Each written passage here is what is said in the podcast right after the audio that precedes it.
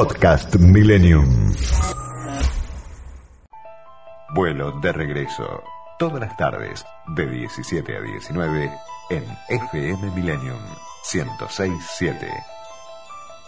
Y como todos los jueves, vamos al encuentro de Diego Esteves. Hoy no vamos a viajar, mm, no vamos a tener un viaje de placer, pero vamos a compartir con mucha información de algo que está sucediendo en un lugar de la Tierra y que no podemos decir cuando la naturaleza se enoja, cuando la naturaleza expone su poder. Diego, ¿estás ahí? ¿Qué tal? Buenas tardes para ustedes, Santi. Gisela, ¿cómo estás? Hola Diego, muy buenas tardes. Bueno, eh, conmovidos la verdad después de ver esas imágenes que estamos viendo desde hace 48 horas. Eh, la verdad, hoy decíamos una, unas imágenes que parecen cinematográficas. Absolutamente, absolutamente. Para cuadrarnos en los horarios, aquí en España, en la península, son las 23.30, una hora menos en Canarias, las 22.30, y en Buenos Aires, las 18 y 40 o 18.30. Tenemos del otro lado, en las Islas Canarias, en esta colección triplex que lo permite la tecnología de Millennium, y que hay un, detrás de esto un enorme esfuerzo humano y técnico, a David Calvo, que es el portavoz del Instituto Vulcanológico de Canarias, que acaba de bajar del volcán. Buenas noches, David, ¿cómo estás? Hola, buenas noches y buenas tardes a, toda Argentina. Buenas tardes, David. Muchas gracias por tu tiempo, más, más en esta emergencia. ¿Nos querés contar a los argentinos un poquito cómo está la situación ahora? Bueno, pues eh, desde esta tarde el, volcán ha entrado en una dinámica más explosiva todavía de lo que lo estaba haciendo en el día de ayer. Creemos a esta hora que el volcán ha debido en su camino encontrarse con una bolsa de agua, con un acuífero, y esto ha producido unas explosiones enormes. Yo ahora mismo, eh, como bien comentaba, y se acabo de bajar del volcán, me encuentro en una localidad que se llama Los Llanos de Aridane, que debe estar a unos 5 o 6 kilómetros en línea recta de la erupción y, las ventanas de las casas tiemblan con las explosiones que se producen cada uno o dos minutos, eh, algunas de ellas eh, realmente impresionantes. David, eh, Diego te habla. dime una cosa, ¿el río de lava ha llegado al agua o está por llevar al agua? Porque eso generaría, según dicen los expertos, emanaciones de azufre muy contaminantes, incluso el Instituto Nacional de Meteorología aquí en España ha hecho una simulación y esa nube tóxica iría para la costa africana, la zona del litoral español a la altura de Valencia y luego iría para las islas de Cerdeña, sur de Francia y eh, Ligure en Italia. ¿Eso ¿Hay alguna información actualizada al respecto? Bueno, estamos, eh, hemos estado en esas coladas de lava, una de ellas está prácticamente detenida porque se ha encontrado con una zona muy plana. Y en estos casos estas lavas que son bastante viscosas lo que hacen es empezar a ganar altura y ganar en anchura también. Ahora mismo, para que os hagáis una idea, el, río de lava principal, hay dos brazos eh, que se están moviendo, tiene una anchura de 600 metros y una altura de unos 10, 15 metros en su frente, con lo cual estamos hablando de una auténtica trituradora que, todas las casas que se están encontrando por el camino las devora sin, sin piedad. Ahora se ha detenido en esta localidad de Todoque, que se ha convertido un poco en el icono de esta, de esta erupción, por esas imágenes que comentabais anteriormente tan impresionantes, eh, y se ha quedado en mitad del pueblo, ha llegado justo a, una, lo que aquí llamamos una rotonda, y no sé si en Argentina también lo llaman rotonda, estos cruces de calles, y, y se ha quedado justo en la mitad. Ha respetado cuatro palmeras y ahí se ha quedado de momento, no está avanzando más. Y ahora la que preocupa es otra colada de lava que avanza hacia el cementerio de una localidad pequeñita que se llama Las Manchas, en donde hemos estado esta tarde eh, tomando medidas y tomando muestras de la lava, pero también se mueve a unos 4 o 5 metros por hora, con lo cual al mar esperamos que si sigue así eh, llegue en cuestión de semanas o incluso es posible que no llegue si la alimentación desde, desde la boca eruptiva no, no se incrementa. David, ¿puedo hacer una pregunta, Diego? David, contanos un poco aquí Argentina ¿Ustedes prevenían que el, volcán se iba a activar eh, porque había allí terremotos, ¿no? Eh, ¿Cómo? ¿O esto sucede de un día para el otro? No, eh, ya desde 2017 nosotros empezamos a notar cambios en, la, en los terremotos, en los tipos de terremotos que sufre la isla. La Palma es una isla muy bien vigilada. Cumbre Vieja, que es este volcán que, que ha entrado en erupción en uno de sus flancos, es un volcán muy conocido en el mundo de la volcanología a nivel internacional, es un volcán muy controlado porque está muy activo. Eh, ya ese 11 de septiembre comenzamos a observar que los terremotos habían cambiado mucho con respecto a los de 2017 y años sucesivos, porque habían pasado de estar a 25 o 30 kilómetros a estar a 10 kilómetros. Sí, cuando hablábamos del tema de, o el riesgo de que corriera, digamos, la lava y llegara al mar, también hablaban de... ¿Me escuchás? Sí. David. Sí, sí, escucho, escucho. Ah, perfecto. Eh, se cortó, sí, hola. No, ahí, te escuchamos perfectamente. Eh, más allá del riesgo que pueda provocar esto, obviamente para el mar, ¿no? El riesgo de contaminación y demás. Te pregunto esto porque hay, una información que a mí me está resultando confusa ya desde hace este, dos días. Cuando llega la lava al mar, ¿hace de conector de alguna manera para el enfriamiento? Bueno, eh, realmente la llegada de la lava al mar afecta a una porción muy pequeña ¿no? del océano, obviamente de una forma muy local y muy localizada. El agua consigue enfriar la capa externa del magma, pero el magma va ganando la batalla. Al final, ah, eh, la isla crecerá. Si, si, si, la lava llega al mar, la, isla crecerá en tamaño. Es capaz de frenar solo la costa superior, pero la lava sigue fluyendo por dentro y le va ganando terreno. Con lo cual, lo más probable es que eh, veamos si la lava llega al mar que eh, la isla de La Palma se convertirá en una isla un poquito más grande. David, empezó Diego contándonos que habías bajado recién del volcán. ¿Vos podés, eh, ustedes pueden ir calculando el tiempo en que va bajando la lava para avisarle a la gente? Porque yo leía hoy que les dan 15 minutos en algunos lugares para evacuar. Sí, eh, se espera un poco esta última hora porque es cierto que la lava se mueve muy despacio, con, eh, decirte que eso, los valores que estamos midiendo, el primer día se movía a 700 metros por hora, que es un valor bastante bajo, y, a partir de ahí ha ido descendiendo, ahora se sitúa en unos 4 o 5 metros por hora, con lo cual da tiempo de sobra para avisar a la gente a que salga de allí. Y lo que están dando ahora 15 minutos es sobre todo para que vayan a recoger más pertenencias. La primera evacuación que fue un poco precipitada por el comienzo de la erupción, salieron prácticamente con lo puesto y una maleta y poco más. Y después, pues ya el, eh, durante estos días, viendo que el avance de la lava es muy lento, se les ha dejado eh, entrar 15 minutos para recoger algunos otros enseres. De hecho, hoy, y, se lo comento a todos los medios ¿no? que, me piden hablar con ellos, yo tengo una pasión por la volcanología enorme, pero esto es un drama de unas dimensiones que de verdad si no estás aquí no lo puedes entender. Hoy cuando íbamos hacia esa colada de lava, nosotros subíamos y la gente bajaba con los enseres de sus casas y, los rostros de la gente, los llantos, porque sabían que en el momento en el que la lava llega a esa casa ya no hay nada que hacer. Hay, hay casas enterradas bajo metros y metros de lavas y ese terreno queda yermo durante siglos. No hay nada absolutamente que se pueda hacer. Durante siglos, acabas de decir, eh, David. Siglos. Sí, sí, sí, durante siglos. Eh, las estimaciones y los, bueno, los estudios que se han hecho es que sobre una colada de lava, una vez que se enfría, la primera forma de vida que aparece son los líquenes y aparecen a los 30 años. Y a partir de ahí, poco a poco, se va haciendo la conquista de esa lava. No hay absolutamente nada que se pueda hacer. Ahora mismo son 300 viviendas las que han sido engullidas por la lava y, por desgracia me temo que viendo la, energía que estamos viendo aquí, esto no se ha terminado ni se va a terminar pronto. ¿Hay antecedentes, eh, porque entre tanta información me perdí, ¿hay antecedentes de que haya pasado algo así en, en las Canarias cercano? Bueno, no hay antecedentes porque las erupciones en Canarias suelen ser bastante espaciadas. Bueno, hay antecedentes, pero concreto un poquito, ¿no? En 1706 en la isla de Tenerife se produce una erupción eh, que sepulta parte de la población de Garachico, que en aquel entonces era un poco el puerto emblemático de Tenerife y desde el que sobre todo se exportaban vinos al Reino Unido.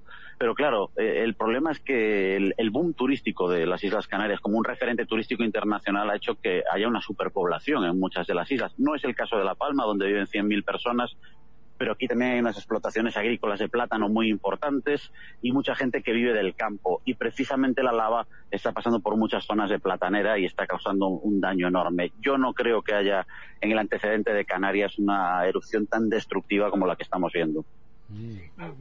David, eh, cuando tú dices que el río de lava está marchando más lentamente, esto significa que hay material que se está acumulando en las distintas bocas que tiene el volcán. Por lo tanto, en las erupciones en sí, las eyecciones de, magma, pueden llegar a generar una explosión más violenta para poder destapar esos agujeros. Bueno, un poco es lo que está sucediendo en esta etapa más explosiva que estamos viendo desde hace dos días. En vez de fluir la lava por la ladera, lo que pasa es que la presión del gas tan enorme la pulveriza y las convierte en ceniza. Eh, ahora mismo eh, yo he tenido la suerte ¿no? de trabajar en muchas erupciones en mi vida, pero muchos colegas de, de, Involcán que se han incorporado, que son chicos jóvenes que están estudiando, doctorando, eh, se quedan sorprendidos cuando llegan a algunas zonas y de un día para otro lo que era una carretera se ha convertido en una playa porque la ceniza ha caído de forma copiosa. Eh, nosotros estamos en una de las zonas de medida que tenemos ya establecido, uno de los puntos de medida. A día de hoy, cinco días después del comienzo de la erupción, tenemos 15 centímetros de ceniza. Y hay zonas en las que el coche ya no es capaz de pasar. Eh, de hecho, ha habido una imagen hoy muy curiosa que creo que también se va a convertir, junto a las que comentabais anteriormente, en, icónicas, que era una máquina quitanieves eh, abriendo camino de ceniza. Mm. David y Diego les pregunto, ¿y esto ya ha cerrado los vuelos? Porque ustedes son una isla, aquí hace unos años en la Patagonia tuvimos un volcán en la angostura que estuvo años tirando cenizas y eso hizo que toda la Patagonia quede sin vuelos. ¿Ahí ya han prohibido los vuelos?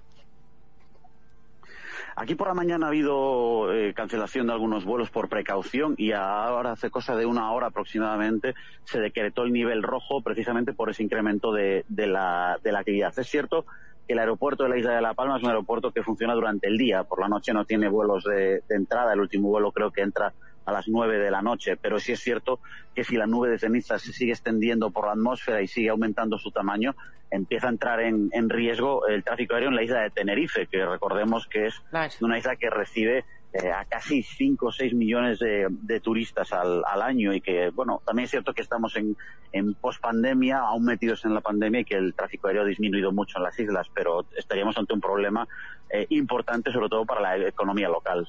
David, ¿cuánta gente evacuada hay hasta el momento? Pues hay unas 5.600 personas aproximadamente. Eh, y el, rango con lo que estamos viendo del volcán se podría a lo mejor incrementar a 10.000, que estamos hablando de un 12, un 13% de la población de la isla. Es una cifra muy significativa porque eh, esta gente hay que ponerla en algún sitio al final. Y si bien es cierto que muchos tienen una segunda residencia en la capital de la isla o en casas de familiares, es cierto también que muchos de ellos, y es lo que vimos en esas declaraciones dramáticas de muchos de ellos que toda su vida está en ese terreno, en esa platanera pequeña con su casita, eh, donde, bueno, pues con lo que han ido pudiendo pagar han construido su mm. casa y ahora de repente de la noche a la mañana un volcán se lo arrebata completamente. Qué triste, qué triste. Eh, David, eh, esa gente que no tiene una segunda casa o no tiene la casa de un familiar para poder hospedarse, ¿dónde se está hospedando? ¿Habilitaron clubes? ¿Qué lugares habilitaron allí? Bueno, eh, realmente se está haciendo un esfuerzo muy grande y hay que reconocerlo por parte de las autoridades. El gobierno de las Islas Canarias acaba de comprar 73 viviendas vacías que pertenecen a bancos o a grandes fondos de inversión que tenían stock de viviendas. Se están alojando en hoteles e incluso en algunos barcos cruceros que estaban por la isla y que como motivo de la pandemia muchos de ellos se han quedado amarrados en los puertos canarios porque, bueno, presentan varias bonificaciones fiscales, ¿no? Que no viene ahora un poco al, tema del volcán, pero bueno, la coincidencia ha hecho que muchos de ellos hayan sido podido alojar. ¿Compraron 73 casas que estaban vacías?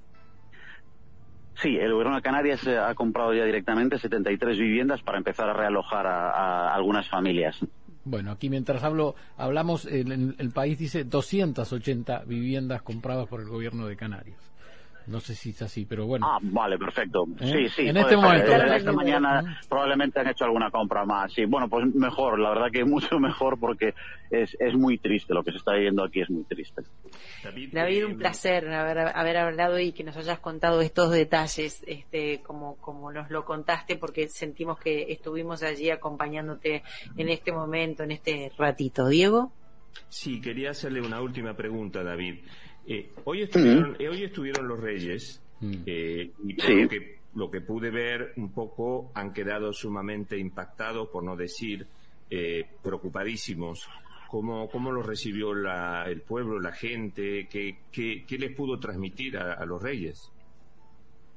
Bueno, aquí en, las islas yo creo que siempre ha habido un sentimiento muy, muy, muy positivo hacia, hacia la monarquía y hacia la figura de los reyes. Y creo que, eh, bueno, no pasa del, del de arropamiento moral, ¿no? Por así decirlo. Pero la gente lo que empieza a demandar mucho, yo creo que a España le pasa un poco como a Argentina, ¿no? Que el ciudadano ya aprende a base de barazos en el lomo y aquí la gente ya empieza a decir que una que esto está muy bien, pero que a ver si cuando se apague el volcán también vienen, ¿no? Porque esto, eh, bueno, compartimos muchos genes Argentina y España y uno de ellos es precisamente muchas veces eh, esta picardía política de aprovechar el momento de, desgracia o de tragedia para, para asistir a la gente cuando realmente bueno, la única asistencia es, eh, es venir aquí y hablar con ellos. ¿no? La población aquí lo que demandaba hoy, los escuchabas en los medios de comunicación y seguro que también en los de la península, en los periódicos de tirada nacional, es lo que dice la gente. Hace diez años también tuvimos un terremoto en, en Murcia, en Lorca, importante, con víctimas. Eh, se dijo también que esto, que no hacía falta pensar en el dinero, que la reconstrucción iba a ser total y diez años después hay gente que sigue viviendo en tiendas de campaña o en caravanas eh, sin ser realojadas, ¿no? O sea que ah. cierta alivio por, la, por, su presencia, pero también cierta cierto digamos desconfianza, ¿no? Por lo que pueda pasar. Mm. Sí, efectivamente, desconfianza. Claro. Eh, David, eh, una última pregunta por de mi parte. ¿qué, qué, qué podemos esperar en los próximos días? Es decir, eh, algo parecido a lo que preguntaba recién Santiago Ponesica, en el sentido de que es razonable pensar en un mayor nivel de explosividad del volcán, en una situación de que quede en esta latencia, expulsando, como tú dices, cenizas y fuego y un poco de lava, pero eh, ¿qué, es razonable pensar? que dicen, bueno, tú eres vulcanólogo, pero tus colegas, o sea, la mesa de expertos, ¿qué dicen? Bueno, eh, es razonable pensar que ahora mismo la preocupación es saber esa bolsa de agua o ese acuífero que, se ha encontrado con el volcán, qué tamaño tiene, porque en función de ese tamaño asistiremos a una mayor o menor explosividad. Si el volcán es capaz de evaporarlo, por así decirlo rápidamente, la explosividad será menor. Si el acuífero es grande y, sigue entrando en contacto con el magma, seguiremos asistiendo a estas grandes explosiones. Eh, pensad que hoy las columnas eruptivas o, la columna de cenizas y gases ha alcanzado los 6 kilómetros de altura, que es algo muy poco habitual en, los volcanes de Canarias y solo se puede explicar por esa presencia de, agua en el sistema. Seguirá la lluvia de cenizas, que es un tema que empieza a ser muy preocupante, sobre todo para el cultivo del plátano. Nos comentaban eh, algunos amigos que tienen cultivo de plátano que la ceniza hace que con el viento el plátano roce uno contra otro y le vaya comiendo la, cáscara ah. exterior y, echa a perder el plátano. Entonces estaban muy preocupados con la, con la caída de cenizas y aquí en, en, La Palma y en Canarias no tenemos ríos. Eso es una, una, cosa geográfica realmente particular. Entonces todo el agua se almacena en balsas que están descubiertas y la caída de ceniza en balsas contamina el agua y esa agua se tiene que echar a perder. Con lo cual, eh, la lluvia de cenizas, los gases se empiezan a convertir en un problema y un poco lo que comentabais anteriormente, y solo estamos viendo el inicio, ¿no? Cuánto pueda durar esta erupción es un misterio, puede que sean varias semanas, puede que sean un par de meses, claro. y la verdad que a este ritmo el daño puede ser eh, irreparable en muchos casos. Cuando decís balsas, eh, debe ser, Diego, lo equivalente a diques para nosotros, ¿verdad? Sí, seguramente. sí, sí, son O lagunas artificiales. Sí, sí, son lagunas artificiales, o corrígeme David, son como pequeños pantanos, digamos, ¿no? Sí, son muy pequeñitos, son como una piscina grande para, para almacenar agua que luego se lleva al regadío de las plataneras, ¿no? Sí, efectivamente. Son mini embalses que tienen a lo mejor 10.000, 15.000, 20.000 o 100.000 litros de agua, no son de gran tamaño, suelen ser particulares que se hacen en las fincas de platanera aprovechando el agua que sale del acuífero del volcán y evidentemente ese agua con estas cenizas queda completamente inutilizable. David, y para y para las personas que están allí todavía, ¿hay un problema de salud al respirar? ¿Cómo, cómo están controlando eso? Bueno, el, gran problema que, hay con, los temas de salud es el dióxido de azufre, que es uno de los gases fundamentales emitidos en erupciones volcánicas y que aquí están siendo bastante alto. Por fortuna, hasta ahora el viento ha estado soplando un poco hacia el sur y al suroeste, es decir, alejándolo de la isla de La Palma, pero en el momento en el que ese viento cambie a, una dirección de este a oeste, eh, el, gas llegará a las poblaciones cercanas y entonces sí que podemos tener un problema, porque el dióxido de azufre es un gas muy nocivo, es el causante de la lluvia ácida y, sería lo que le faltaba. Esto parece, empiezan a aparecer un poco las plagas bíblicas de Egipto, ¿no? Porque eh, lo que parecía como una erupción que al principio parecía ser pequeña se ha convertido en explosiva, pero antes ha soltado los ríos de lava y ahora viene esa lluvia de ceniza que, lo destruye absolutamente todo y más en una isla que vive fundamentalmente de la agricultura. Perfecto. Bueno, David, eh, no sé, eh, Santiago, si quisiera si hay alguna pregunta más. Pero, no, agradecidos, la verdad, con eh, nos quedamos todos impactados. Eh, le agradecemos muchísimo a, David que haya bajado del volcán para contarnos a todos los argentinos esto en vivo y en directo. David, eh, muchísimas gracias por tu tiempo y por, por aguantarnos hasta esta hora de la noche ahí en, Canarias, en, en la isla Las Palmas, así que seguramente seguiremos Millennium en contacto contigo. Por supuesto, un saludo a todos, un saludo grande a, Argentina que, ha visto a tantos canarios no ir a su tierra también y que seguro están también muy preocupados por lo que está sucediendo así. Así que siempre un placer y un abrazo muy cariñoso para, todos los argentinos. Muchas gracias. Muchas gracias, David. cuídate mucho, David, por favor. ¿eh? Mucha suerte. Muchas gracias, por supuesto. gracias. Muchos saludos de aquí, de todos los oyentes, solidarizándose con la gente de Palma y, por supuesto, bueno, con David que nos está contando todo lo que está ocurriendo allí. Bueno, Diego Esteves, la verdad que un, un, lujo. Eh, íbamos a viajar hoy a Roma, eh, pero bueno, la responsabilidad de informar con calidad y, estas charlas que tuvimos con Gisela en la noche, y vos dijiste, no, vamos a poner foco en Canarias, y la verdad que conseguiste que David esté en esta comunicación en directo, un lujo para, para hacer un viaje, para ver, para ver y para conocer lo que está pasando allí. ¿Sí querés leerle a Diego oyentes? A, través del relato. No, no, le, simplemente eran mensajes de agradecimiento los que llegaban este por el relato de David que nos estaba eh, diciendo. Podcast Millennium.